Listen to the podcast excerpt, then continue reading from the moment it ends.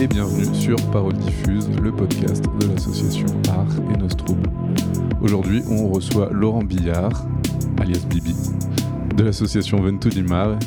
Basée en Balagne, c'est une asso qui propose tout au long de l'année des événements, des rencontres autour de la musique, du cinéma documentaire, du conte, de la voix ou encore de la photographie. Avec un fil directeur, croiser les regards et favoriser les temps de partage et d'échange. Bonjour Laurent. Bonjour. Bienvenue. Bonjour Art et Nostrouble. Et ouais. Bienvenue dans nos locaux. Tu vas bien? Très bien. Un peu fatigué. On sort d'une grosse soirée dont on parlera peut-être tout à l'heure. Et ouais, j'ai cru voilà. comprendre ça. Tu étais sur ton bateau. J'étais sur mon bateau et en train de faire du ménage. Mais je sors d'une. On a fait une, une très très belle soirée. Je peux en parler tout de suite en fait, parce qu'elle correspond exactement en fait à l'esprit de, de cette association depuis 20 ans. Allez, fonce. Et en plus, euh, elle était faite en partenariat avec le collectif Finatawa. Et il se trouve que cette association a pratiquement le même âge et c'est la première association que nous avions invitée sur cette plage de Girolata où tout a commencé. D'accord. Et à l'époque, euh, Valérie Rogui, qui avait créé ce, ce collectif et qui est une euh, jeune femme, toujours jeune femme, elle l'était encore plus il y a 20 ans, avait créé ce collectif pour euh, collecter des fonds pour euh, faire des puits au Burkina Faso. Et avec son compagnon de l'époque, Trevi, alors on avait organisé un concert de reggae sur la, sur la plage. On avait collecté des fonds. C'était pratiquement notre première grosse, gros événement. Et elle était revenue deux ans après avec les photos du puits. Pas qu'on avait entièrement financé, évidemment, mais on avait participé. Et 20 ans après, euh, voilà qu'elle, euh, cette association, euh, après quelques, quelques difficultés liées au confinement, a réussi à faire venir une famille de griots du Burkina, de Bobo Dioulasso. Et on a monté donc cette opération de faire connaître cette musique et ces instruments avec des ateliers. Il y avait eu une première journée à Sauvert il y a la semaine d'avant. Il y en a une prochaine, euh, je ne sais pas exactement le, le- le nom de la salle, mais on va retrouver ça facilement. Et euh, à Ajaccio, mais c'est dans une petite salle communale. C'est ce week-end qui vient. Et nous, on a fait donc des ateliers et un concert de cette famille de griots, Peul. Magnifique, Ouais. incroyable. Et ensuite, euh, le collectif Finatawa, c'est un groupe de musique qui, en gros, Chili Conclave est a- agrémenté de quelques autres musiciens, dont, dont Nelson, qui est, qui est chez nous en Balagne, a fait un concert euh, de deux heures et demie. euh.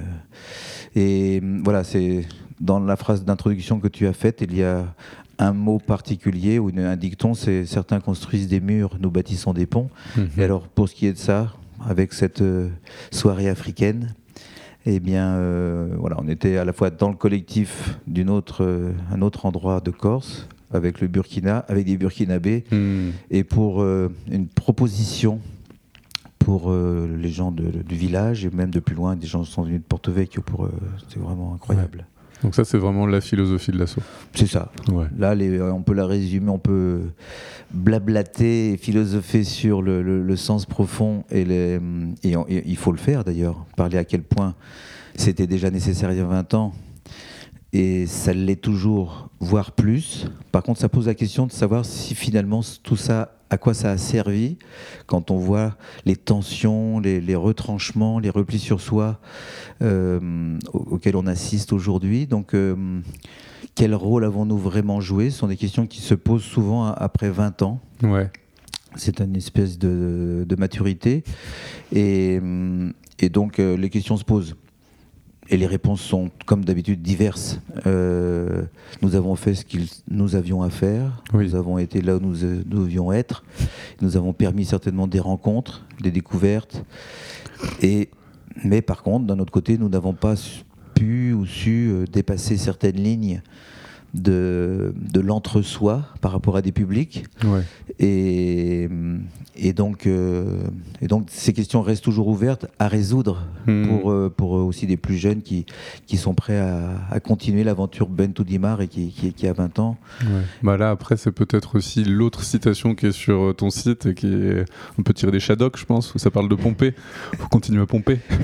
c'est ça, ça. qui compte, non? Tout à fait. Alors, on Ouais. n'est pas certain que la, la- la maxime Shadok euh, soit encourageante pour, pour, euh, pour déclencher de nouvelles énergies. Ouais. C'est pas obligatoirement tentant. et il, faut, il faut avoir un sens de la poésie euh, Shadok d'où je suis totalement issu, parce que en 68, quand c'est sorti, j'avais 12 ans, moi. Et, donc, ça m'a fortement imprégné. Mais dans ce sens, euh, je pense que c'est important de, dire qu'il y a quelque chose que nous avions initié avant l'épisode confinement et qui va reprendre dès le 14 octobre à Calvi, mmh. avec la venue de HK. Euh, c'est de s'associer avec le Zvelu Calvez, qui a d'abord une, une, longueur, une, durée de vie bien plus longue que la mienne, que, que celle de l'association. Hmm. Euh, il y a 40 ans euh, d'aventure théâtrale et associative. Et donc, euh, nous faisons, nous reprenons un cycle de marmites ensemble. Nous faisons déjà ensemble, association théâtrale ancienne corse, de, directement liée au Riacuichtu. Hmm. Et, et, nous, plus nouvellement implantés, et, nous faisons ensemble les marmites. Nous invitons des femmes et des hommes, évidemment, à venir faire la soupe dès 14h, en extérieur, ensemble. Donc femmes euh, et hommes euh, corses, portugais, euh, maghrébins et norvégiens s'il a des soupes norvégiennes. Et, et, de partager un instant, de faire la cuisine, avec toujours cet esprit habituel de la cuisine c'est quand même la soupe, c'est quand même nous qui savons la faire. Enfin, il y a une espèce de petit esprit comme ça de. Et puis après, on la mange ensemble. Et donc, on chante ensemble, on se voit. Le... C'est réduit finalement avec très peu d'organisation. Enfin, finalement, il y en a toujours, mais il faut des réchauds. Et puis... Hmm. chacun amène ses ingrédients et on crée simplement un instant de rencontre, hmm. l'espèce de truc qui a entièrement disparu grâce à cette magnifique euh, invention et progrès du numérique qui fait que à domicile, on peut euh, visiter les lieux, euh, mm. se voir en visio, mettre des lunettes de jeu 3D pour visiter Venise. Et donc ce, magnifique monde va continuer de se développer. Mm. Mais je pense, c'est personnel, et nous pensons, et c'est un peu partagé par ce groupe, qu'il existe donc toujours et doit exister toujours une vie ailleurs. Euh, sur la place du village, comme ça a été si longtemps le cas, autour d'un banc, autour d'une partie de pétanque, mmh. autour d'une soupe, autour d'un verre, autour d'une chanson. Pas autour d'un téléphone. Et pas autour d'un téléphone et pas autour d'un texto. Et ça, obligatoirement, ça reste dans un champ totalement culturel pour le coup, mmh. mais quelque part, évidemment, en, en, filigrane, il y a quelque chose sur le vivre ensemble, et du coup, ça a une dimension sans doute un peu politique, mais qui n'est pas celle qui est euh, revendiquée comme ça, comme un, comme un étendard ou un drapeau. Ouais. Ouais, ouais, ouais. La première réponse à ta question. C'est une très bonne C'est une très bonne réponse. Donc l'assaut est né il y a 20 ans à Girolata. Avec qui à la base Qui était dans le projet à ce bah, moment-là y avait, Nous étions euh, plusieurs habitants. Alors, il y a, y a, souvent dans des projets, il y a une espèce d'étincelle qui est mise et puis il y, euh, y, a, y a un petit feu qui prend. Hmm. Donc j'ai lancé cette idée parce que j'étais nouvellement arrivé dans ce village et j'ai constaté que ce village avait deux phénomènes particuliers. Il y en a plein d'autres. Girolat, c'est euh, un, village qui vit essentiellement du, tourisme. Euh, et, et, très à une époque bien particulière, qui c'est toujours le cas.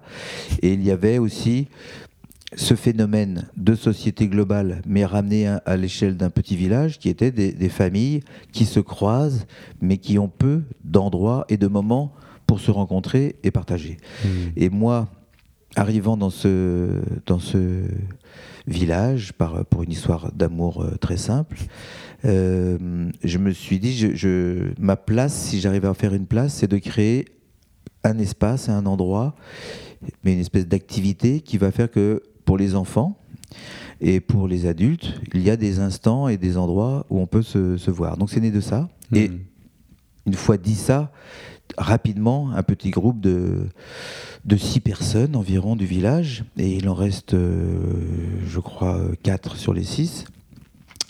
Euh, voilà, on, a créé cette chose-là. On a rapidement, euh, grâce à des dons, acheté une tente marocaine qui était en vente à, à, Pigne. Et on a installé cette tente grâce à, l'accord d'un propriétaire de terrain sur la plage. Hmm. Et on a, projeté des documentaires, fait venir des gens, euh, fait des conférences, fait venir les petits débrouillards. Je me rappelle pour les, ateliers de des ateliers de pour enfants. Hmm. Et euh, monter des opérations de nettoyage des plages, et fait venir la, la SNSM et les pompiers pour des opérations de, de premier secours. Enfin, on a développé des idées de qu'est-ce qui. Et ça a marché, mais, mais ma parole. Certains. C'est la base à la fois de, de je dirais, de, on va pas être trop pompeux de, ma vie, mais de mon constat parce qu'il est lié à mon expérience, euh, ça revient toujours sur le tapis. Hein, parce que pour moi, c'est fondamental. Quand j'ai repris des marais salons à Noirmoutier, quand j'avais 25 ans, une majorité de gens disaient ça va pas être possible, c'est mort. on était, on était 20, il y avait 10 anciens, on était 5 ou 6 jeunes à arriver. Maintenant, ils sont 130. Donc je le, je le mets sur le tapis, cette affaire-là, parce que j'aime beaucoup qu'on me dise c'est foutu, et dire parfois ça peut arriver que ça soit foutu. c'est pas, pas obligatoire. Parfois, c'est mort. Mais parfois, on vous le dit et ça vous décourage et vous faites pas. Alors que si vous y croyez, ça peut marcher. Il y a hmm. des très belles phrases qui résument ce genre Parce de Parce qu'il y a quand même une certaine force du pessimisme aussi, mais il y a des choses à lui opposer. tout à fait. Tout à fait. Alors, il faut reconnaître qu'on n'était pas des espèces de, de de, de, visionnaires. Guérande venait d'ouvrir la voie pour le Marais Salant et nous reprenions quelque chose dont on avait pu vérifier que ça venait de marcher. Hmm. Donc on, avait une, base derrière nous. Toi, tu es de Guérande à la base? Non, pas du tout. moi, moi, je suis né à Paris. D'accord. Je, le mets aussi sur le tapis pour, pour expliquer le, parcours et parfois la difficulté, hein, parce que quand tu es né à Paris, c'est quelque chose que tu portes toute ta vie. C'est vraiment hmm. une tête de veau, hein, de manière définitive.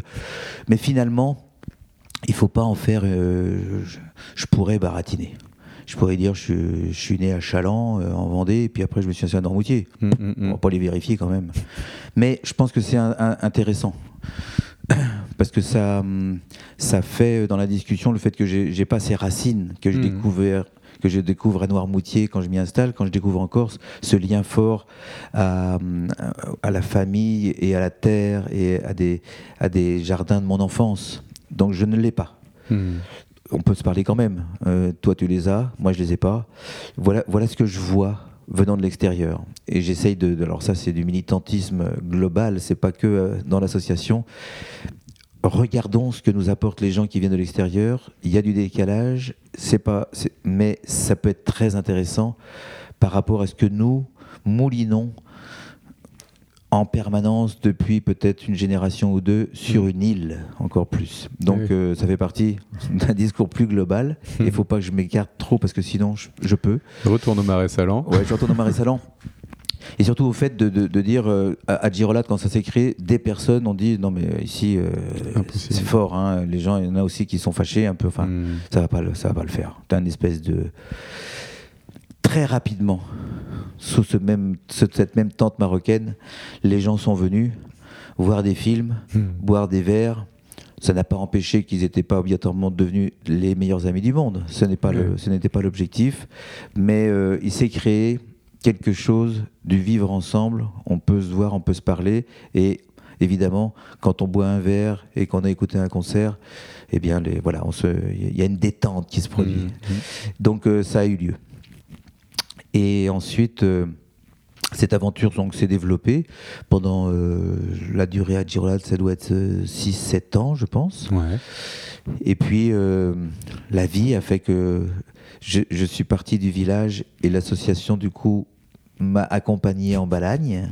C'est elle qui t'a suivi Voilà, je l'ai aussi porté un peu dans mon sac à dos. Et elle s'est installée à Calenzane. Hmm. Et depuis, elle s'est développée d'une autre manière, un peu de manière très simple quand tu as dit toute l'année non. Euh, on ne, nous, ne faisons rien l'été. À partir de mi-juin jusqu'à fin septembre, nous nous mettons en stand-by parce qu'il y a surcharge de propositions culturelles en Balagne. Et que d'autre part, il y a un public très nombreux euh, auquel, euh, avec lequel nous ne sommes pas fâchés, qui est touristique, qui fait que passer. Et nous essayons, nous, dans le même esprit, de bâtir quelque chose de, voilà. Et puis nous sommes une petite équipe de bénévoles et il faut faire des choix. Déjà, ils, ils, essayent de me ligoter parce qu'ils trouvent, et ils ont raison, et ça va s'arranger, euh, que j'en fais trop, que j'en ramène trop, parce que c'est devenu, euh, c'est comme une drogue, cette histoire de, de, de, ce discours que je porte et, les choses que nous organisons ensemble. Hmm. On a envie, euh, plus le monde va mal, plus on voudrait faire des choses. Et c'est peut-être pas une bonne idée. Peut-être ça, ça ne marche pas comme ça. Il faut réinventer d'autres manières il faut se calmer et il faut. Euh, mais voilà, on en est là. Et la soirée de hier et HK le 14 octobre qu'on fait avec plusieurs associations, le Vélou Calvez, Baleine en transition, l'association musicale de Calenzane et, euh, et d'autres. Et Perapatch, et surtout, qui est l'organisateur global de la tournée d'HK en Corse. Hmm. Et puis ensuite, on fait les petits cailloux de, de village en village et un festival de dessin animé à la, à la fin de l'année. Donc voilà. Alors les petits cailloux, c'est euh, ce que tu appelles le festival itinérant et permanent. C'est ça. J'aime bien. Tout à fait. Alors il est itinérant parce que l'idée c'est qu'on on, investit en gros des, des villages de, de Balagne. Mmh. Donc il n'est pas euh, comme Regard du Sud était fixé à Calenzane. Et il reprendra peut-être euh, ou pas, on verra. Mmh. Et, hum, et, les petits cailloux au départ ça devait être et c'est une semaine à la Toussaint, comme on va faire. Euh, mais comme on a fait aussi dans d'autres villages dans l'année des interventions, eh bien, on a, hum, on a décidé que c'était les petits cailloux aussi. C'est comme si on semait, bon, c'est vraiment le petit pousset. Hein. On sème à la fois des graines hmm. euh, et, et, ce sont des petits cailloux qui, qui sèment un chemin. On ne sait pas encore justement vers où il va. Mais euh, on, aime bien la phrase euh, Il voulait nous enterrer, mais il ne savait pas que nous étions des graines. Hmm. Donc c'est joli. Donc c'est et les petits cailloux, euh, on dira bah ça pousse pas beaucoup un petit caillou, mais dans la mesure où il trace un chemin, voilà, c'est la dimension poétique de, de l'affaire et hmm. on pense que ça a de la valeur. En tout cas, d'aller dans des villages où nous n'allons pas nous et rencontrer spécialement je pense à, à Ville et d'Iparaz où on va aller euh, début novembre où une association vient de se créer. Et ils nous ont presque appelé en disant ça serait sympa que vous veniez au village comme on vient de se créer pour euh, essayer de faire des choses un peu comme vous faites. Comme ça on ferait un truc ensemble on verrait aussi et nous on préparerait des choses. C'est exactement ça qu'on cherche. Hmm. donc là on est on, est pile poil dans cette euh, dynamique là et puis les autres villages bon il n'y a pas d'association qui vient de se créer, mais on, fait, on n'arrive pas comme ça. On essaye de bâtir avec euh, le collectif de village ou l'association locale, le comité des fêtes, la mairie, euh, quelque chose quoi. Donc euh, c'est venu effectivement après l'histoire du confinement. On avait déjà prévu d'en faire un qui a été annulé la semaine d'avant, donc ça c'était un, un, très gros coup au moral. On avait imprimé des affiches, les programmes. Et, et après, on s'est dit, on va pouvoir refaire ça parce que c'est très léger en termes de. Il y a des randonnées, il y a des balades. Donc, même s'il y avait des problématiques de, de distanciation, on pouvait quand même faire des choses comme ça dans la nature avec euh, des instruments un peu légers. Et l'année dernière, bon, ils n'étaient pas légers, il y avait une contrebasse, le gars jouait le jeu, il a, il a marché avec sa contrebasse en plein vent euh, sur un col à Pigne, hein. il voulait s'envoler, mais il a dit non, non, on avait dit que on marcherait. La tournée des refuges, ça a été un truc incroyable et on espère qu'on les fera revenir, c'est des musiciens, mais hallucinants. Hmm. Et ils nous ont fait euh, quatre concerts différents, quatre soirs de suite, plus les afters, et en marchant avec nous et en, et en participant. Donc voilà, c'est l'idée, c'est là aussi la rencontre avec des artistes qui viennent de partout. Quoi. Ouais. avec l'idée un peu peut-être de renforcer les liens entre la Corse et l'extérieur, du coup. Voilà. Renforcer quand il y en a et les créer quand il n'y en a pas. Ouais. En gros. c'est la découverte de, de, de, l'autre, en gros. Hein. On, mm, mm, mm. on, pense quelque part que la solution, enfin la piste de recherche, c'est l'autre, c'est l'altérité, c'est tout ce, ce discours qui s'est bâti et ça fait belle lurette sur la peur de l'autre, sur la peur déjà. Numéro un, mm. phénomène de, consommation mondiale, faire peur et avoir peur. Donc euh, le fait de voir l'autre enlève de la peur, un peu le connaître, avoir bu un verre, avoir mangé un plat. Et après, l'autre, c'est-à-dire il y a la peur et surtout l'autre, euh, ne pas se laisser contaminer justement euh, et s'immuniser contre tout ce qui vient de corps extérieur, d'être immunisé, d'être dans une bulle hmm. et euh, surtout ne pas être touché par le corps extérieur et vous le ramenez à l'individu, à une île ou à l'Europe et vous avez euh, un des schémas sans doute principaux de, de, la crise actuelle Hmm. parce que je pense qu'une grande question, alors question à 10 000 balles, t'es prêt? Parce que comment. Ça dépend que je les gagne si je réponds. Oui, tu les gagnes. Ce sera un billet de Monopoly, je peux te les trouver, mais t'inquiète. mais ouais, parce que la question de fond, c'est comment on peut, et notamment ici, mais pas que ici, comment on concilie identité et altérité, en fait? Quelle arme on a pour ça Quels sont les moyens Enfin, arme, le mot est un peu fort. mais... je, pense qu'il faut, euh, pour en discuter, il faut, euh, il faut se prémunir de, de munitions communes. Mhm. Et donc, pour parler de l'identité, de mon côté, donc c'est un point de vue personnel, il faut donner à lire les identités meurtrières d'Amin Malouf. C'est petit, c'est lisible dès l'adolescence, c'est pas compliqué. Et donc, je pense que pour débattre ensuite avec toi, par exemple, ou avec d'autres, il faut passer par d'abord un regard. On n'est pas obligé d'être d'accord, hmm. mais pouvoir dire que l'identité est multiple. Si on n'acquiesce pas à ça, on a le droit. Il faut revendiquer le droit de penser différemment tous. Moi, je, je pense que dans ce livre et ces idées de ce franco-libanais, euh, qui sont développés ici indiquent déjà qu'à l'intérieur de toi, il y a les autres. Donc si on pense que, comme beaucoup ici, et beaucoup à Noirmoutier, et beaucoup partout, euh, par, euh, par des, des, extrémismes nationalistes, c'est-à-dire le, le, fait d'avoir de, bloqué et figé une idée de soi et de son identité dans quelque chose d'unique et de, et de surtout de, de figer dans le temps. Si on est prêt à discuter du fait que cette identité s'est façonnée par l'autre au fil des siècles et des générations, déjà, le problème de l'identité et de l'altérité n'est pas un, un, versus, n'est pas, n'est pas une lutte de l'un contre l'autre, il est simplement comment on conçoit les deux ensemble. Donc, déplaçons la question, et du coup, les réponses, elles ne sont pas encore tout à fait là ou à mettre en pratique, mais en discussion, et je, et je le fais, mais à titre individuel pour le coup, mm-hmm. dans, comme ça, euh, à l'occasion, elles sont euh, fondamentales de, de, dire ça. Il y, y, a la phrase de Desproges qui dit euh, L'ennemi est idiot, il pense que c'est toi l'ennemi, alors qu'en fait c'est lui. Et avec ce type de phrase comme celle des Shadok, on dit bon, on n'a rien compris. Non, mais c'est pas ça, c'est que si tu me vois tout de suite comme une espèce d'ennemi qui veut détruire ton identité, je ne vois pas comment on va pouvoir se parler. Mm-hmm. Je suis moi-même issu d'identités très diverses. Un papa normand, une maman juive polonaise, qui vit à Paris et qui va à Noirmoutier se former auprès de vieux Noirmoutrins au métier de marais salant. Cette affaire-là crée une nouvelle forme, mais je suis, je, suis quoi? Toi ici, j'ai compris tu, as, tu es issu d'une longue lignée, par exemple de berger, donc tu es beaucoup plus imprégné d'une manière de vivre, mais elle a tellement changé. Elle a tellement changé.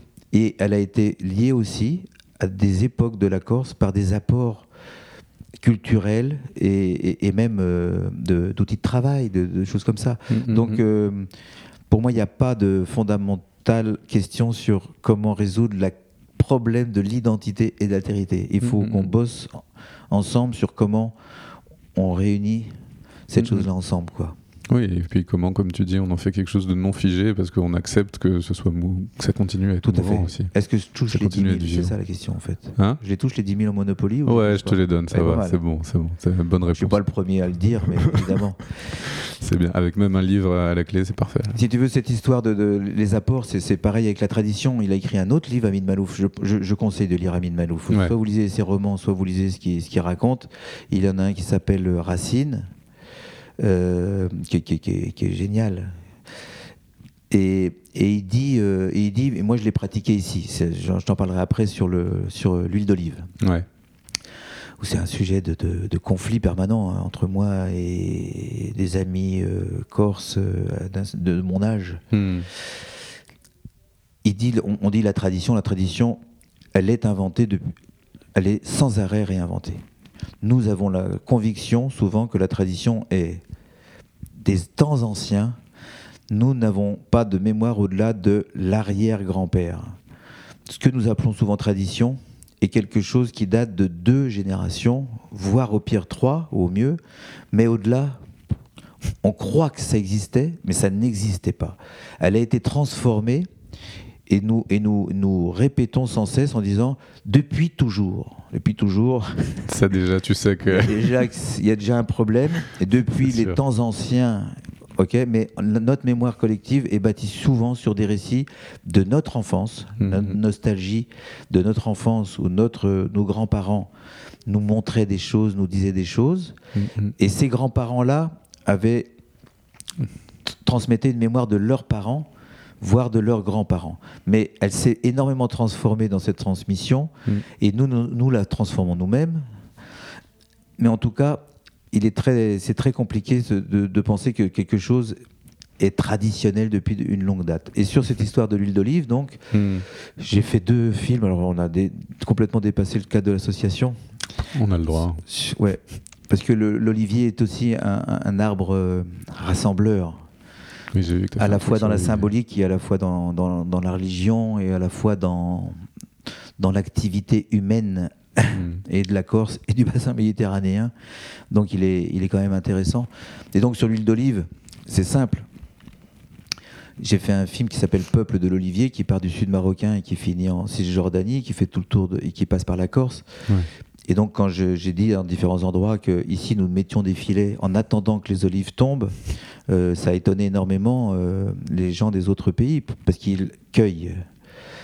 Et ici, quand j'ai fait goûter à des amis euh, bergers qui ont plus que mon âge, qui ont 75 ans, de l'huile d'olive que j'ai faite sur mes oliviers avec des hmm. olives vertes, ils ont craché par terre en disant j'étais un que c'était imbuvable.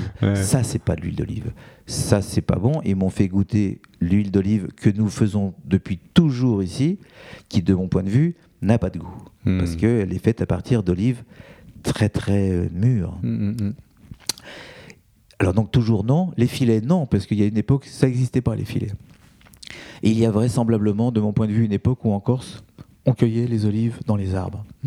Sauf que ces oliviers, effectivement, chez nous, pour ce qui est de, de, cette plantation faite par les Génois, par exemple, qui ont 500 ou 600 ans, sont très grands, et donc on, ne peut plus, à moins de les tailler euh, à, hauteur d'homme ou à hauteur de, perche, euh, cueillir des, olives qui sont très hauts. Donc on a adapté des outils en fonction de la, de la forme des, oliviers. Mm-hmm.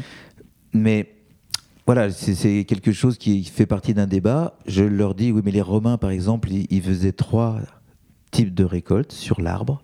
Il prenait des, vertes pour faire des médicaments. Il prenait des olives qui viraient vert au violet pour faire de l'huile de cuisine. Et il prenait les olives très mûres pour faire le savon et les bougies. C'était les Romains, il y a 2000, plus de 2000 ans.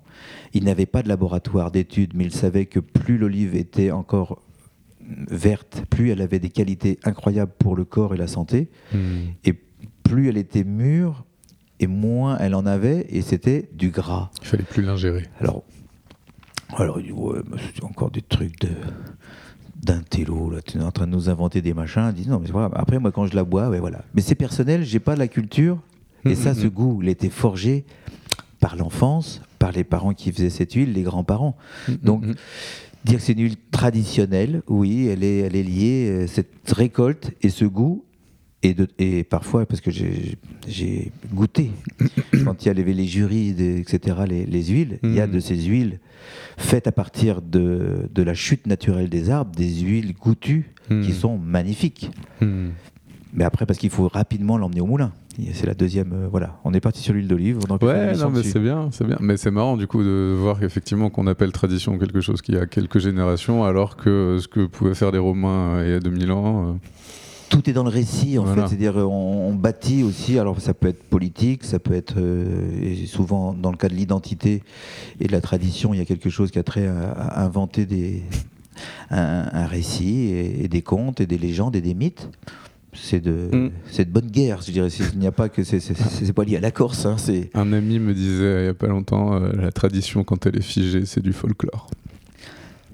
C'est pas tout à fait faux. C'est un, peu ça. Je crois qu'au bout d'un moment. folkloriques euh, de. Voilà. Bon. Ok. Notre débat. Euh, Du coup, euh, ouais, est-ce qu'on peut faire un petit peu un zoom sur euh, les 20 dernières années? Quels ont été les, les temps forts de la Sauventu du Mar pour toi?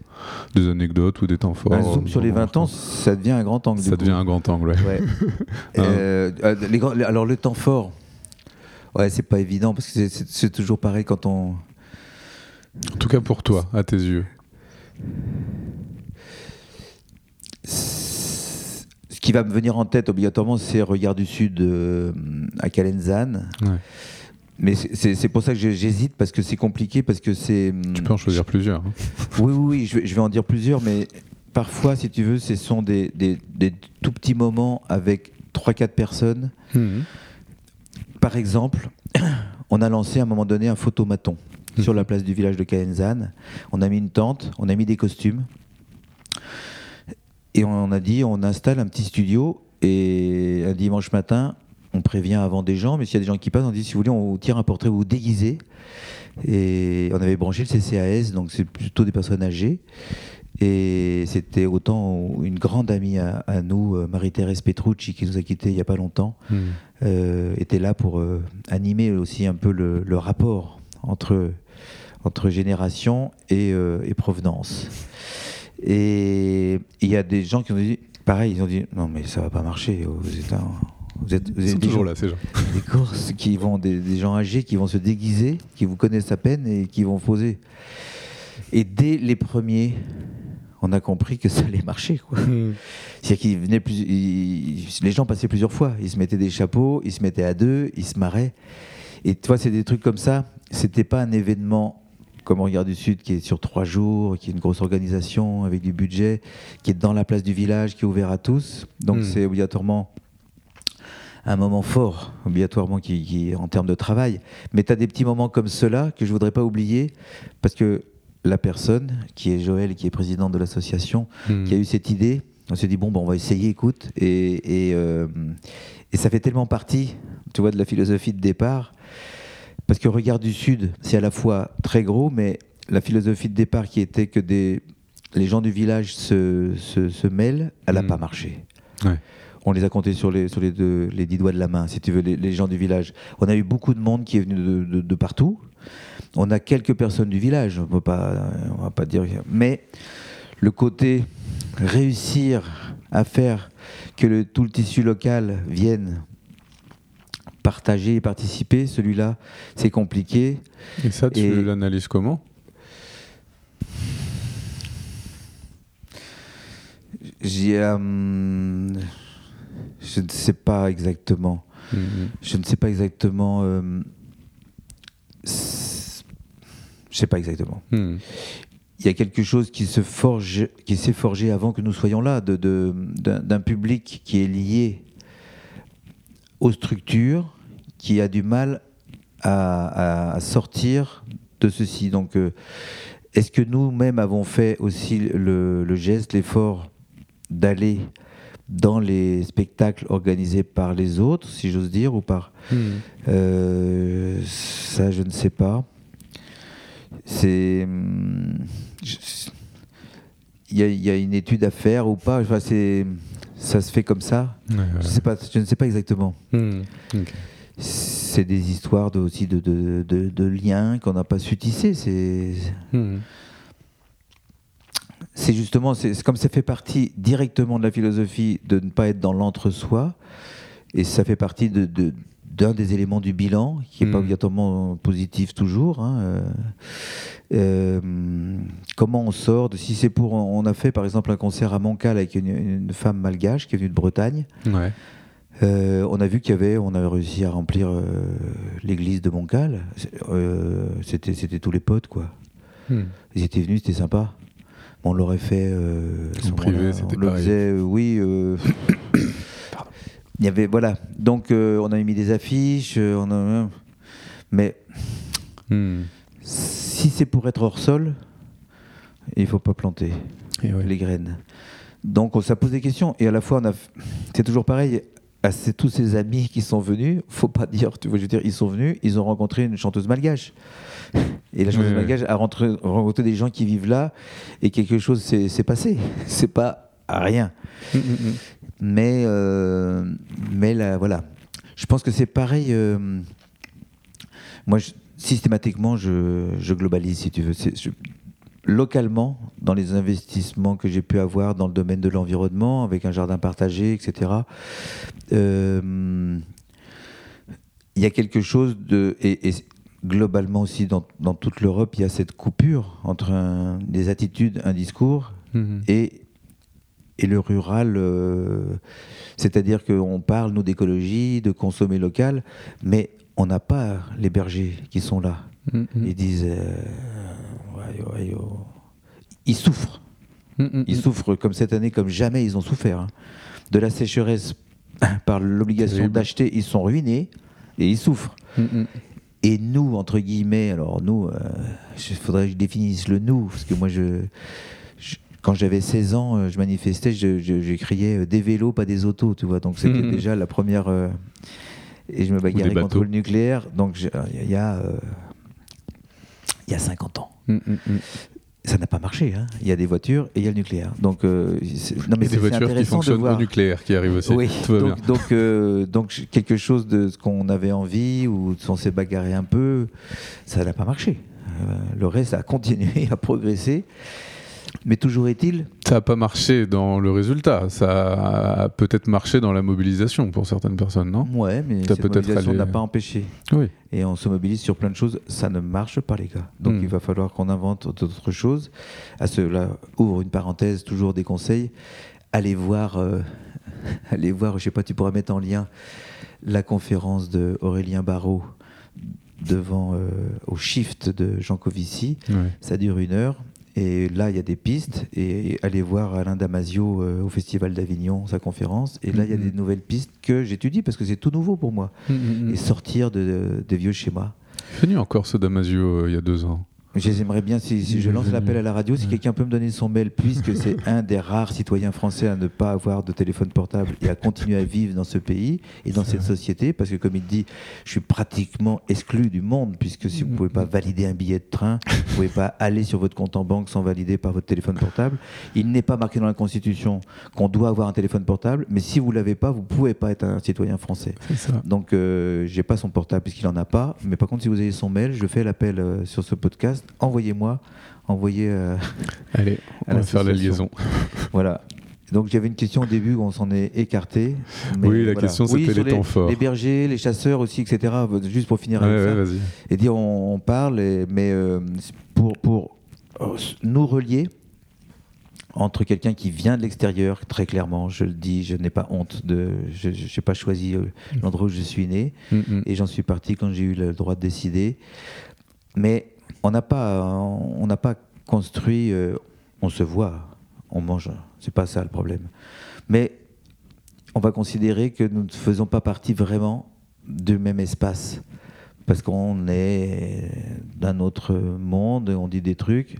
Alors qu'on dit, quelque part, on dit il faut consommer local, il faut faire gaffe à la flotte, et il faut arrêter d'importer tout, et il faut qu'on chante ensemble. Et si on se dit ça, on dit mais oui, Mhm. évidemment.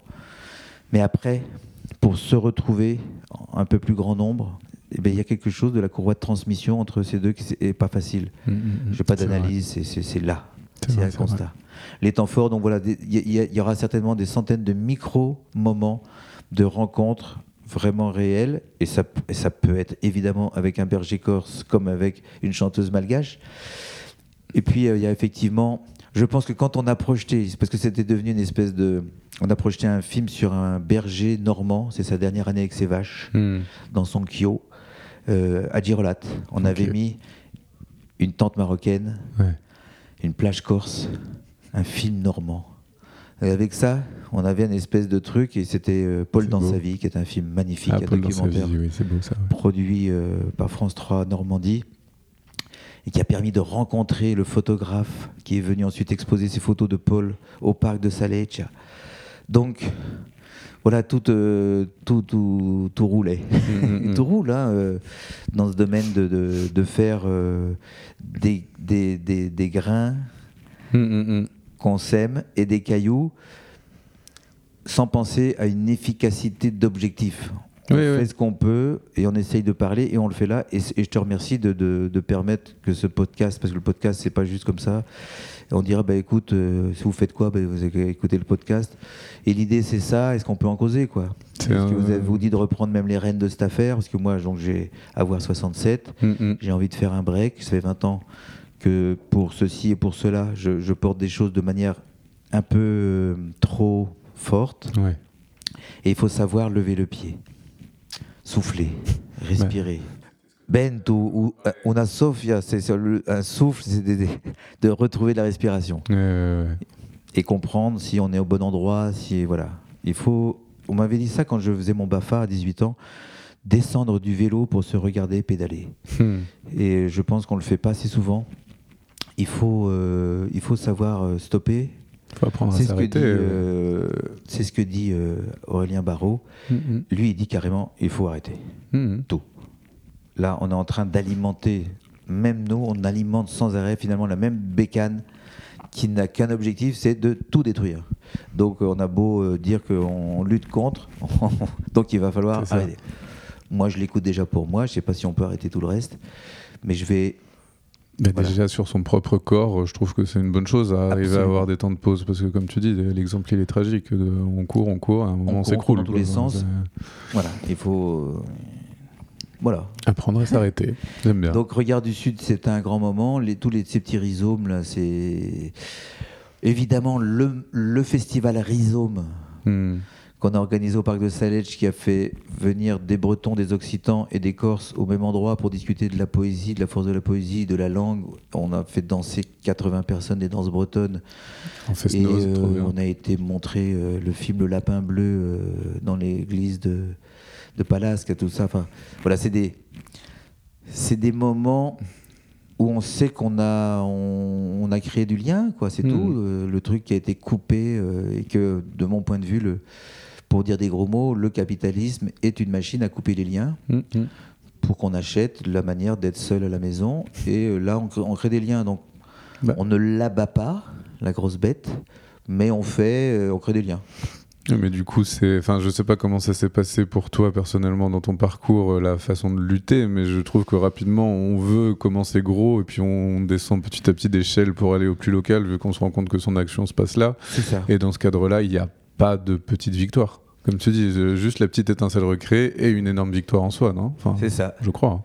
Je suis embêté de citer Mao Tse-tung parce que c'est pas obligatoirement le- le- le- l'espèce de, de modèle, si tu veux, Ouais. charismatique. C'est peut-être plus euh, Mandela. Ça, c'est sûr. Avait, il, je sais pas s'il aurait pu dire ça, mais c'est plus, on est plus dans cette veine-là. Hmm. Euh, mais il se trouve que Mao Tse-tung a dit cette phrase qui est presque. Je, je suis pas certain que ce soit pas Ho Chi Minh, mais enfin, à cette époque, il a dit cette phrase que je trouve assez magnifique de défaite en défaite jusqu'à la victoire finale. je trouve ça. euh, je veux dire, tu as beau être défait, Ah ouais, tu sais qu'à la fin, tu as la victoire finale. Ah oui, c'est pas mal. Donc je sais plus le- le- lequel, mais bon, peu importe. Finalement, on peut prendre des phrases. euh, Oui, c'est comme à force d'échouer, on finir par réussir, quoi. C'est ça, c'est ça. C'est, entre Shadok et Mao, il doit y avoir un ouais. rapport que j'avais pas étudié encore. Et donc, euh, voilà, très localement, euh, on, on a euh, initié euh, un, un- un projet de jardin partagé qui va être sur 5000 m2, qui est toujours en voie avec la mairie de Calenzane. Hmm. Mais en attendant, on a un petit jardin pédagogique pour l'école. On a planté des arbres fruitiers.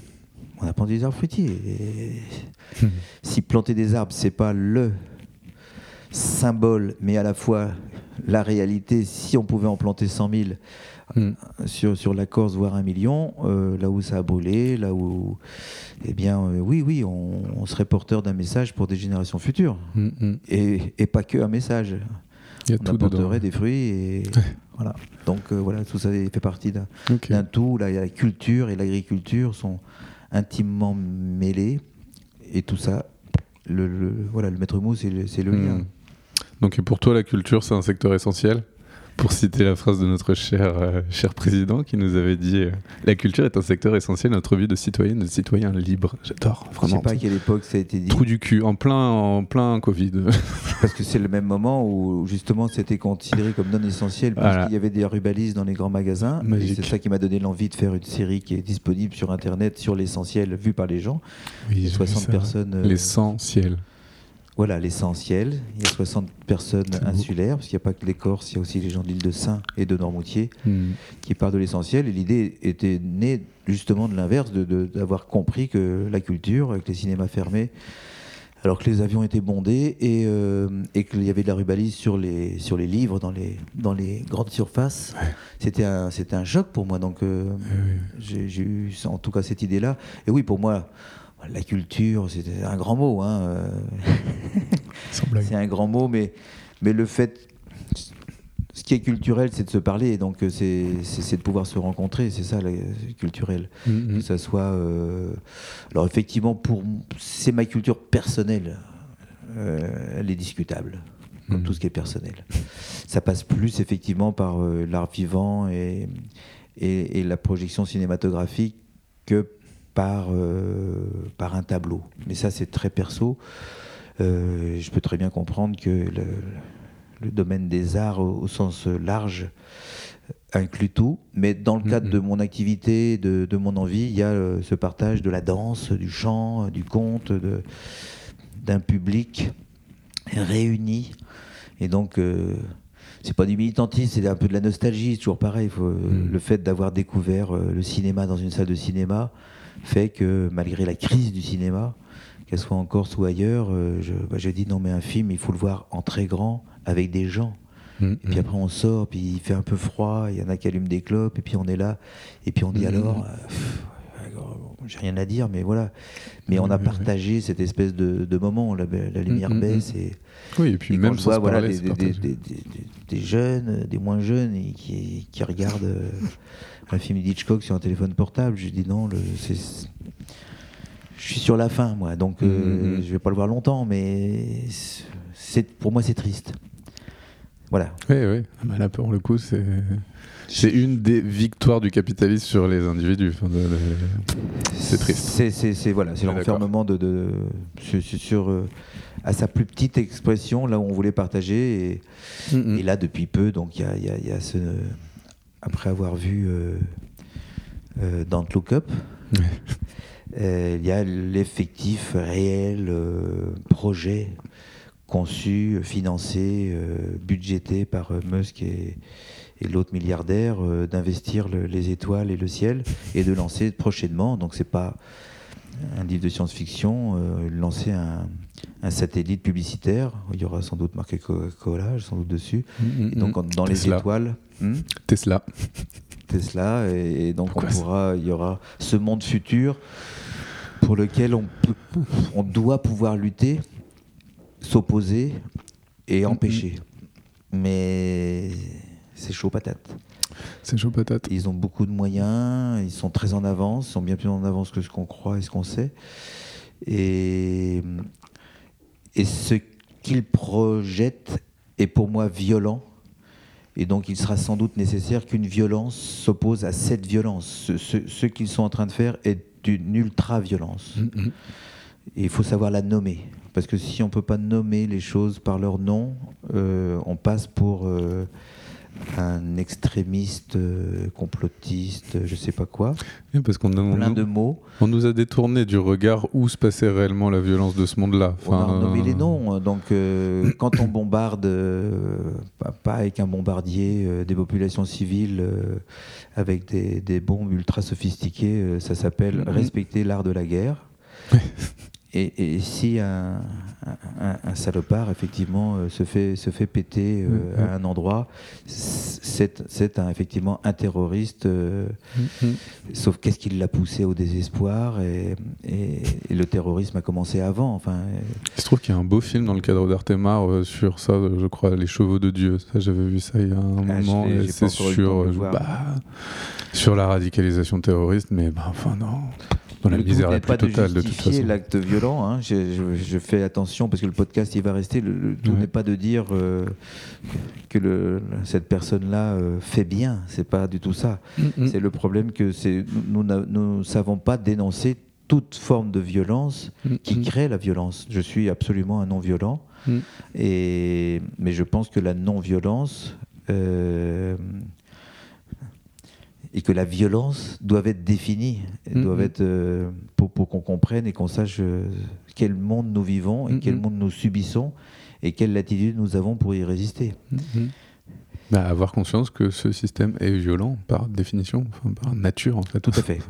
Alors l'homme est violent, la nature est violente et non, mais savoir voilà, faut pour c'est comme je disais tout à l'heure par rapport à l'identité et à l'altérité, pour rediscuter, il faut redéfinir les mots que nous employons. Et comme y invite Alain Damasio, et ça j'adore, il faut qu'on réinvente des mots, puisque les mots que nous avions utilisés jusqu'alors nous ont amenés à cette situation, Mhm. et qu'avec ces mots-là, on risque de toujours rester dans euh, ce cercle de réflexion. Il faut qu'on en sorte, Mhm. Et il faut qu'on il faut qu'on invente certainement un nouveau langage, la nouvelle langue. enfin, Enfin, il y a- je, crois, je, je crois aussi qu'il y a vraiment un, un espèce de résistance à avoir sur les mots parce qu'on se fait voler des mots. Oui, alors- Littéralement, quand on t'assène euh, la bienveillance à longueur de temps euh, politiquement ou en entreprise, alors que c'est l'inverse qui se passe, on s'est fait voler le mot. Mais le Oui, mot oui, est toujours bon, a priori. oui, oui, il y en a plein. hein. Il y a l'écologie, il y a vert, Ouais. le mot vert, euh, l'environnement, euh, la Ouais. nature, etc. Non seulement, ça, enfin, on s'est fait voler. C'est pas qu'il peut pas me les voler parce qu'ils m'appartenaient pas, mais et, et surtout, on se les a accaparés. Et surtout, comme dit très bien Damasio, il en a écrit des nouvelles, etc. Ils ont été privatisés. Mhm. C'est-à-dire que euh, Planète, Mhm. Orange, Da Vinci, enfin, je veux dire, euh, Ouais. génie. Il y a énormément de mots qui sont propriétés maintenant de grandes, de grandes sociétés et qui leur appartiennent. C'est-à-dire qu'on peut être en droit d'avoir des droits d'auteur sur des mots qui ont été déposés. Mhm. Et donc, euh, ça participe à, à un monde qui devient complètement dingue, euh, et que j'ai vu devenir dingue. Et, et Mhm. je suis issu d'une génération, mes parents euh, ont fait la- étaient présents à la Seconde Guerre mondiale, donc ils sont issus d'un grand courant juste après-guerre. Ils étaient tous les deux membres du Parti communiste, mais ils faisaient partie de ce, de, de ce mouvement, de cet idéal de reconstruire main dans la main. euh, si tous les gars du monde voulaient se donner la main, vraiment ce- ce- cette partie du communisme que peu de gens connaissent, puisqu'on en a vu ensuite que euh, la dérive autoritaire de, de la Russie et de la Chine, Mhm. mais on n'a pas, pour, pour une, toute une génération, connu et compris qu'on fait partie, jusqu'à euh, Prague et Budapest, une génération de, de jeunes qui sortaient de la guerre et qui pensaient qu'ils allaient reconstruire ensemble avec euh, le- les prolétaires, avec les paysans. Enfin voilà, c'était un discours, mais qui était Mhm. empreint d'un dynamisme. Ils ont été euh, malheureusement fortement déçus, c'est un faible mot. Mhm. trompé sur l'exploitation différente qui a été faite de, Mm. de textes absolument passionnants euh, de, de Marx, etc., sur, le, sur ce sujet. Mhm. Mais il faisait partie d'un- courant qui n'était pas idéologique, qui était euh, humaniste et internationaliste surtout. Mhm. Et donc moi, je suis issu de ces parents-là. Donc il y a une utopie qui, qui a, qui a pu se transmettre. La famille, évidemment, du côté de, de ma maman, est, est partie dans les camps. Donc je suis aussi issu d'un trauma euh, de, Mhm. De la collaboration, hein, du fait de, de- de ce fort antisémitisme euh, qui était dans, dans ce pays euh, et qui est toujours en fait là, Mhm. mais qui, avait, qui a eu sa part active dans la, dans la dénonciation et, et dans la déportation. Ça fait partie des moteurs, tu crois, euh, qui te poussent à lutter? Ah, ça fait pas partie des moteurs, c'est le moteur. Ouais. C'est parce qu'on n'a pas, on n'a pas posé la question au tout début, Mhm. mais j'ai déjà répondu à cette question. C'est le, le moteur, mais bon, il est, il est antérieur à Bento Dimar pour le coup. hein. Mhm. Il était déjà à Noirmoutier euh, avec les associations que j'ai créées là-bas avec des amis. hein. Quand je dis j'ai Mhm. créé, c'est un moment collectif, que ce soit sur le patrimoine maritime, euh, la maison Mhm. des jeunes. euh, c'est exactement à cet endroit de, de, de ce qui a été traité bien mieux par d'autres, hein, dans, que ce soit dans le choix de Sophie ou par Anna Arendt, ou par, euh, mais enfin, qui a été discuté bien plus profondément par d'autres euh, Mhm, que, que moi ou, ou ma mère. C'est simplement qu'au sorti des camps, il y a eu deux attitudes absolument diamétralement opposées de, de- de ces personnes qui avaient vécu cette horreur et qui en sont sortis vivants. Donc on ne parle pas des, des 12 millions de morts, Mm. 6 millions de juifs, mais aussi les 6 millions autres qui sont morts là. Mm. Euh, des- ces deux grands groupes qui sont ceux qui, traumatisés définitivement à vie, sont entrés dans un, un désespoir total et, et compréhensible. Et l'autre grande aussi partie, comme ma maman, qui n'a pas été déportée mais attendait le, son papa à l'hôtel Lutetia, qui disent si nous avons survécu à ça, c'est que nous sommes porteurs de la vie et de la vie ensemble, encore plus fort que si nous n'y avions pas été.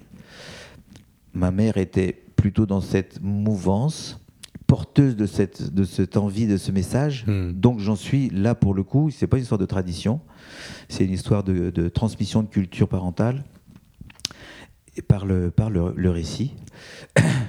Et donc, obligatoirement, dès l'âge de 16 ans, l'envie de militer euh, dans un certain camp, euh, politique évidemment, est, est, né de ça. Hmm. Et ensuite, l'envie de rassembler, le fait de, de, de qu'il n'y ait pas justement les coupures entre ce qu'on appelle des communautés, qui est hmm. alors maintenant bien, bien établi euh, en, en Europe, en France, en Corse. Mm. Hein. alors là, faut surtout, chacun doit rester à sa place. Eh bien oui, cette chose-là m'habite depuis, euh, depuis longtemps et est le moteur. Mais il n'est pas... On en profite de l'occasion. Mais évidemment, euh, dans le cadre de Ben Toudimar et, ou, de Ballet en transition, je ne ramène pas ma fraise en disant, bon, euh, voilà, voilà l'origine de, de l'affaire. Euh, c'est comme le vivre ensemble, comme le, dit souvent Dominique Bianconi pour Ouzvelou Calvez. On ne va pas répéter à chaque fois que cette affaire de théâtre avec les enfants et les rencontres polyphoniques, c'est aussi parce que euh, pour le vivre ensemble. Nous le vivons, hein, nous, le faisons.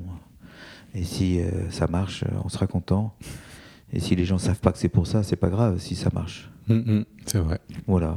Bien dit. Donc, euh, autre chose sur Ventoux Dimar que tu veux... Il faut, oui, autre chose qui c'est fondamental parce que c'est ce genre d'aventure a reposé, repose et reposera toujours parce qu'il y a entre 15 en permanence et 40 bandes de bénévoles de, de, de, ouf qui fait vivre. Ça, en interne, je dirais, c'est en interne et pas en interne, par rapport à d'autres associations que je vois autour de moi et qui n'ont pas obligatoirement cette espèce de, de hmm. force. S'il n'y a pas ça, t'as rien. Et si t'as pas ça, t'as pas réussi. Donc là, j'arrive à, j'arrive moi personnellement, comme je disais physiquement, et on arrive à, un stade de, de de, de, de modification, de trouver une manière de. Mais depuis 20 ans, il y a une équipe de ouf qui fait surtout le truc de, base, à manger. Hmm. Des repas de, dingue, en termes de qualité. On sait que si les gens viennent aussi à nos affaires, là, parce qu'on ne fait pas un sandwich euh, avec, du fromage. Ils font des plats, tu vois. Je dis ils font parce que là, sincèrement, je, hmm, hmm. moi, je lance l'idée, mais je, ne suis pas très bon et je, bon, je peux, j'ai plus des patates de temps en temps, si tu veux, mais. Mais euh, voilà, il y a une équipe. Si on, parle d'une aventure telle de 20 ans, c'est parce qu'il y a cette équipe et il faut sans arrêt. On avait fait des cartes postales qui sont hein, toujours à vendre, mais finalement on les file. Hmm. Euh, pas de culture sans bénévoles, où on a posé tous comme ça. Hmm, et, hmm. et, voilà, il faut le dire, il faut le dire. Bon, il faut dire ça. Il faut dire que sans les aides de, principalement de la collectivité territoriale et aussi celle de la commune de Calenzane, et sans les aides, alors ce sont nos partenaires, euh, les viticulteurs de Balagne, et, eh et puis après d'autres privés, après j'en cite un, mais, mais, les viticulteurs de Balagne indépendamment, puis l'AOP, etc. Voilà. Tout ça réuni financièrement, c'est pas viable pour faire venir des gens du continent. Il y a des transports, etc. Il y a Air Corsica et, et Corsica Ferry qui, nous a toujours euh, soutenus. Hmm. Et parce qu'on ne fait pas payer les, entrées, nous, ça fait depuis le début, on dit on va pas, on va, si on est logique, il faut que des gens qui ne savent pas du malgache, mais il faut payer 15 euros, euh, on va pas sortir. C'est entrée libre, mais tu es content, tu mets dans le chapeau. Allez, je vais jeter un œil. Le principe, je sais pas, on ne sait pas si ça marche comme ça. Peut-être il serait venu quand même, on ne saura hmm. jamais. On fait comme ça. C'est entrée libre, es content. Et ça a toujours fonctionné à la hauteur de si ils avaient eu un prix de 5 à 10 euros. Après, comment on fait à manger et qui a les aides? Et c'est pas de la mendicité. On pense fondamentalement qu'à la base de cet euh, État ou République ou démocratie comme tu veux, l'argent que nous donnons pour les, les impôts, c'est pour les choses de l'argent public qui sert à la culture et donc qui sert à ça. Mhm. Donc nous ne faisons pas de mendicité. Nous pensons que que ce soit à terme Europe, État, région, l'argent dédié à la culture sert à ce type d'association pour faire cela. Donc c'est en toute légitimité que Mhm. des sommes assez faibles comparativement à, à d'autres activités culturelles en Corse nous sont attribuées pour permettre à des artistes de venir du continent ou des artistes évidemment corse de, de- de pouvoir se produire Mhm. devant un public. Donc, euh, oui, s'il y a encore un truc à dire sur l'association, c'est qu'il y a les bénévoles, des aides et un- une philosophie qui, qui- qui se doit de perdurer. À nous de trouver les formes les plus adéquates et les moins euh, chronophages Mhm. par rapport à, à un monde qui est de plus en plus chronophage. Oui, Puis pour ne pas s'épuiser non plus. Hmm? Pour ne pas s'épuiser non plus. Exactement. Renouveler les et ça. Alors on a une nous la Balagne c'est je sais pas le, le reste de la Corse. Je peux pas savoir. Je, je vis pas en Corse. Je vis en Balagne Mhm. et on a une multitude d'associations qui Mm. font plein de choses. Et ça s'est augmenté et avec la fin du confinement et du Covid, ça s'est alors euh, tout le monde s'est- déchaîné c'est super. Il y a Ouais. un espèce sauf qu'on n'est pas nombreux et on est un peu tous les mêmes euh, au même euh, à être un peu de partout. Ouais. Et on, on sent déjà à peine la fatigue. Là, comme là, c'est très malheureux. Il y a une très belle association qui s'appelle Les Malabes qui avait fait une, euh, une soirée euh, samedi soir au parc de Salecce. Et voilà, les, les concordances de calendrier ont fait que c'était en même temps. Mm. Et ça arrive évidemment, euh, les rencontres polyphoniques. Il y a le festival de théâtre à Gaillol qui va commencer. On a HK qui est le même jour. On fait tellement de choses que c'est très compliqué. Ouais, de pas se chevaucher. Et pff, le fait d'avoir un, un centralisateur qui ferait qu'on aurait un calendrier commun, je crois qu'ils en ont parlé il y a 27 ans déjà en Balagne. Ouais. Nous, on en a reparlé, on a essayé. Bon, c'est pas facile. Ouais, Et de toute manière, il a, c'est pas qu'il n'y a pas assez de dates, mais bon, il y a, il y a des endroits qui sont très précis où c'est à travailler. Mhm. Mais moi, euh, Tu passes ton tour. ouais, sur ça, sur ça, je, on, on va finir l'année. Ouais. On va finir l'année euh, avec, donc, comme je disais tout à l'heure, un rendez-vous vendredi 14 octobre des marmites avec la soupe. Ce sera à Calvi, ce sera en haut du Beauvoir Wilson, en espérant qu'il fasse beau. Et HK et aussi un, un très beau, un très beau groupe de Corté, Talcini Orchestra avec des mandoles pour Mhm. faire euh, danser des, des quadrilles. Mhm. Et puis, euh, à partir du 29 octobre, les Petits Cailloux, avec plein d'artistes, ciné-cyclo, de personnes qui amènent des vélos. Tu les branches sur le vidéo proche et sur la sono, il faut que les spectateurs pédalent pour voir le film. Mhm. Trop bien. Euh, et le Barut, donc, qui revient, c'est nos vieux amis occitans euh, qui vont faire un petit concert à chaque village et un concert final à Algayo là, le, le 5 novembre, où on aura euh, Waria Magda qui jouera. Et puis notre artiste, le, le vendredi, on sera à Felice, là, chez un viticulteur, Renucci, pour un- avec un concert d'une jeune femme, euh, Lily, qui s'appelle, euh, Mhm. qui va faire son concert, elle s'appelle Mireille. Ça va être euh, improbable. c'est comme quand on. Alors, un autre moment, c'est pareil, Jeez, tu vois, un slammer. Je te, dis ça, mais non, je dis pas, c'est. Ouais. C'est une constellation, quoi, totale. C'est Jeez, c'est un slammer en banlieue parisienne qui est venu à Mour, Ok. euh, hors saison, hein, Ouais, ouais, seul sur la scène avec sa contrebasse. On n'était pas nombreux. Ok, on n'était pas nombreux. On avait fait à manger. Les enfants de l'école avaient fait un petit spectacle avant. Allez, va, on était peut-être euh, 37 ouais. Mhm. spectateurs. 42, max. Pff, putain, mais quel souvenir, quoi. Ouais, c'était bon. Une heure et demie, il a slamé comme ça, bam. Trop bien. Et les quelques mamans du village qui étaient là, elles avaient la bouche ouverte. Mais, Hmm. mais c'est quoi, quoi? Ben voilà, t'avais pas écouté de slam avant, tu l'as en live, un gars qui improvise tout à la contrebasse. Impressionnant. Ouais, même moi, tu vois, je, ça me... Ouais. il était déjà venu, et voilà, et c'est chouette. On est content que cette, cette- cette petite pierre ait été mise. Et oui. Il y en a eu plein, et je parle de Jeez, comme je... Voilà. Et le Barut, donc, les petits cailloux. Et f- à cheval sur fin novembre, début décembre, il y a une, une femme qui a fait des dessins animés, qui va venir euh, faire des ateliers dans les écoles pour faire des dessins animés dans les écoles. Et sans doute euh, une intervenante bastiaise, euh, on est en train de voir. euh, Léonore qui viendra peut-être dans une école d'Île-Rousse aussi. Et on fera un mini festival dessin animé avec ces, ces œuvres-là, ces films à elle, une petite sélection en partenariat avec, euh, avec Una Volta de, qui fera un festival juste avant de dessin animé. Et puis voilà, l'année, on finit souvent par une soirée de chansons, on chante des chansons. C'est un peu la fin pour clore. Et après, Ouais. on verra. On fera une réunion un peu générale. On invitera les gens, on dit venez, qu'est-ce qu'est-ce que vous en pensez de tout ça? Qu'est-ce qu'on fait euh, Qu'est-ce que vous avez envie de faire vous Euh, Voilà. Ok, trop bien. Trop bien, trop bien. Euh, bah écoute, moi j'ai une dernière question qui est euh, une ou deux questions. C'est est-ce que tu peux nous, nous donner une chanson à écouter là maintenant qu'on passe à la fin du podcast et un film à conseiller? T'as- Sans, sans m'avoir prévenu avant. Eh que- oui, sans t'avoir prévenu, bien sûr, comme ça, là, ce qui te vient. Alors un film, je viens de le voir à, à Douarnenez, Festival de Douarnenez. Un film suisse, Ouais, il s'appelle La MIF. ouais. Il est, fausse- il est, il, tu peux le louer pour 3,50€, donc il est disponible. Il est génial par le sujet et passionnant pour ce qu'il pose comme question sur la, la docu, la docu-fiction. Ouais. Il est à la fois fiction et documentaire.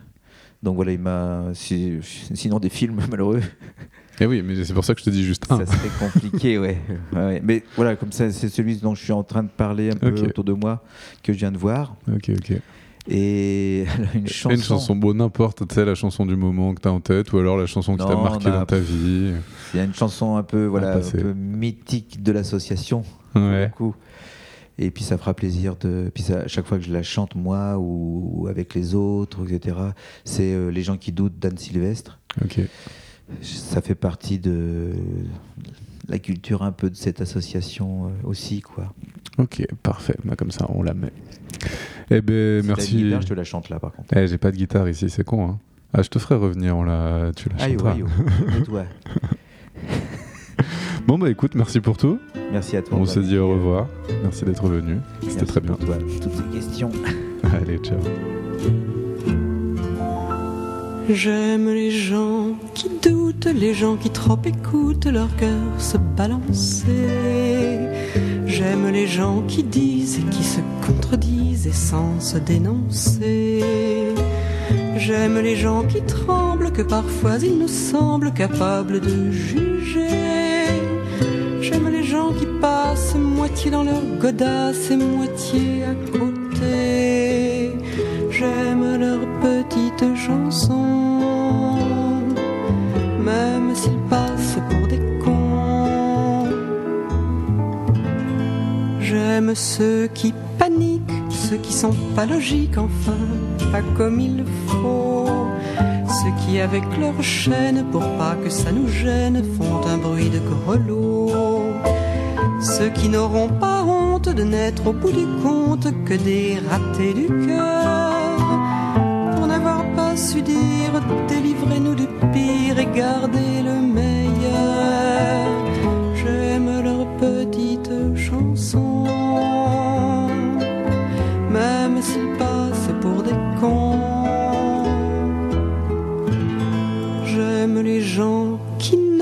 S'approprier les choses, encore moins les gens. Ceux qui veulent bien être qu'une simple fenêtre pour les yeux des enfants. Ceux qui sans oriflamme et daltoniens de l'âme ignorent les couleurs. Ceux qui sont assez poires pour que jamais l'histoire leur rende les honneurs. J'aime leurs petites chansons,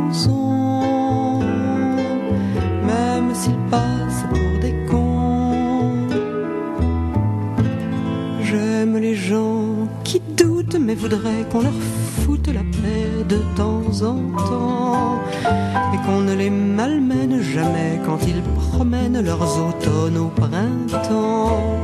Qu'on leur dise que l'âme fait de plus belles flammes que tous ces tristes culs